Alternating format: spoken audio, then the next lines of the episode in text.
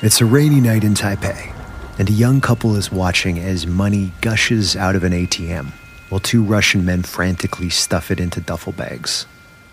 Now, the young couple doesn't know it, but they're watching a hack worth millions. Here on Hacked, I, Jordan Blumen, And I, Scott Francis Winder. take listeners on a trip into the world of cybercrime, social engineering, and a good old fashioned con. Find Hacked wherever you get your podcasts. It's a rainy night in Taipei, and a young couple is watching as money gushes out of an ATM while two Russian men frantically stuff it into duffel bags. Now, the young couple doesn't know it, but they're watching a hack worth millions. Here on Hacked, I, Jordan Blumen, And I, Scott Francis Winder. take listeners on a trip into the world of cybercrime, social engineering, and a good old fashioned con. Find Hacked wherever you get your podcasts. Esto es Ventana Legal.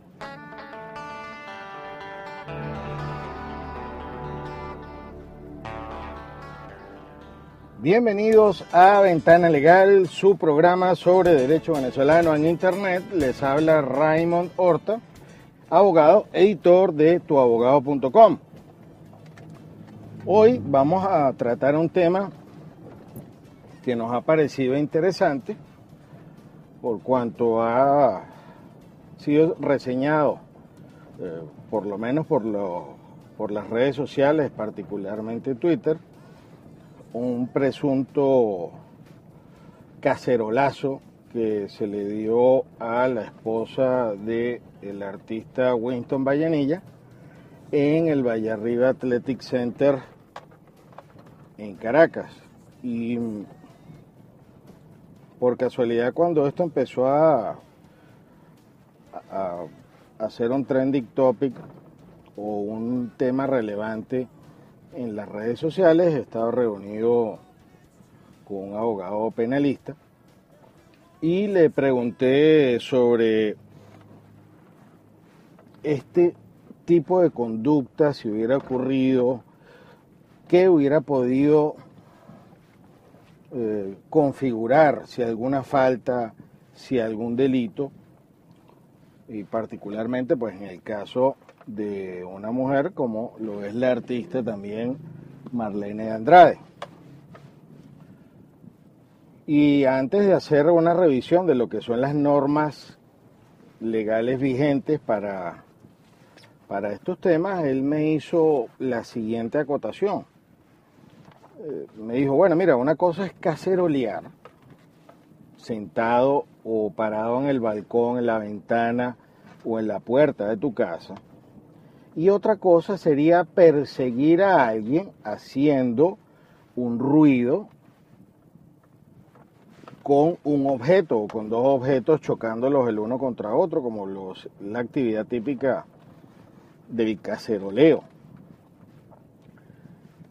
Y pues esto nos llevó, y por supuesto que es lógico, eh, el pensar que hay algo ilegal detrás de una conducta de un cacerolazo personalizado, llamémoslo así. Hicimos una revisión de una ley del año 2007, que es la ley para una vida libre de violencia de las mujeres. Particularmente esta ley eh, prevé algunos hechos que en el caso de esa, de esa persecución o del tocarle cacerola a una persona en el oído o al lado o persiguiéndola haciéndole ruido, pudieran existir algunos artículos que castigarían o que penalizarían con, con prisión, es decir, con una pena corporal a quien los cometa, particularmente en esta ley, en lo que es la definición de las formas de violencia contra las mujeres, encontramos en el artículo 15, eh, por ejemplo, la violencia psicológica, la define como toda conducta activa u omisiva ejercida en deshonra, descrédito, menosprecio al valor o dignidad personal en este caso sería de una mujer. El cacerolazo o el hacer sonidos detrás de una persona o al lado de una persona es una conducta activa.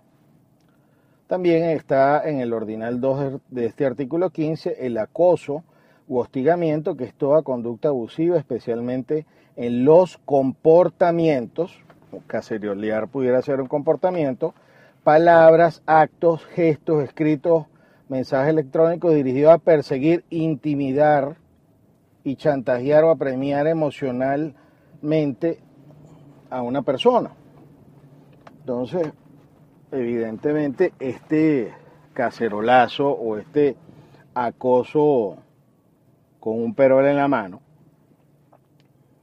se puede encontrarse dentro de estos dos ordinales del artículo 15. Y, y no hablar, pues si de, con ese cacerolazo se acompaña alguna amenaza que está en el ordinal 3, que es cualquier anuncio verbal o acto de ejecución de un daño físico, psicológico, como por ejemplo pudiera hacerlo, porque en este caso estamos, y es un hecho público y notorio, que pudiera eh, esta señora o esta artista ser discriminada por la tendencia política abierta de su esposo. Entonces,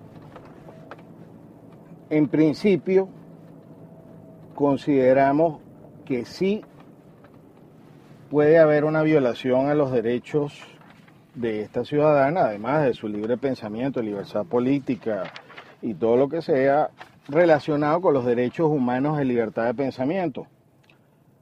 Dentro de los delitos previstos eh, para este tipo de delitos está en el artículo 40 prisión de 8 a 20 meses y en el caso de expresiones verbales, escritos, mensajes o amenazas, estamos hablando de prisión de 10 a 22 meses. Y encontramos un artículo que es aplicable en este caso y es lo que eh, consideramos que es eh, aplicable y hay que explicar un poquito eh, de derecho penal básico de lo que son los agravantes en derecho penal, eh, por lo general existen unos rangos de castigo, es decir, de las penas de algunos delitos o faltas van, por ejemplo, de dos a cuatro años. Entonces el juez aplica la media, es decir, de dos a cuatro años, sumamos dos más cuatro son seis, entre dos la pena promedio serían tres años. Pero en esta ley, eh, ya hemos dicho cuáles serían las sanciones aplicables, pero en esta ley encontramos algo que nos pareció relevante a los efectos del cacerolazo, y es que las agravantes, según el artículo 65, es decir, se consideran agravantes todas las conductas castigadas o penadas en esta ley para una vida libre de violencia de las mujeres cuando leemos el del artículo 65, el ordinal 3, ejecutado con armas, objetos o instrumentos. En este caso, el objeto, aunque sea sonoro, es una cacerola. 4. Ejecutarlo en perjuicio de una mujer embarazada, o en este caso pues no, no se aplica, pero nos, pensamos que es relevante hacer la, la consideración. Y 5. Ejecutarlo en gavillo con un grupo de personas. Si esto hubiera ocurrido en el Vallarriba Athletic Center, este grupo de personas pudieran ser considerados o pudieran entrar dentro de esta agravante. Eh, con esto lo que queremos hacer es una reflexión, porque si bien existen violaciones por parte de funcionarios del Estado o del Ejecutivo o de muchos eh, órganos oficiales con la violación de leyes y el irrespeto a la constitución que tanto cargan en la mano y que se jactan supuestamente hacer cumplir. Nosotros los ciudadanos no podemos incurrir en ilegalidades a los efectos de protestar o a los efectos de hacer valer nuestros derechos. La reflexión viene porque en este caso no existe como en derecho penal existen los eximentes de responsabilidad cuando hay una legítima defensa cuando uno lo están atacando, sino que en este caso la reflexión va dirigida a que no podemos cometer ningún ciudadano, y por supuesto que no lo pueden hacer lo de la otra tendencia en contra de eh, cualquier, digamos, lo que sean oficialistas, los que estén de acuerdo con el gobierno, no pueden tampoco atacar de esta misma forma a las personas que estén en otro bando o con otra opinión política.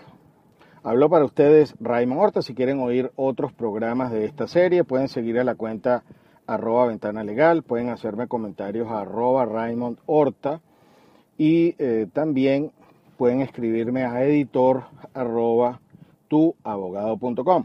Hasta una próxima oportunidad.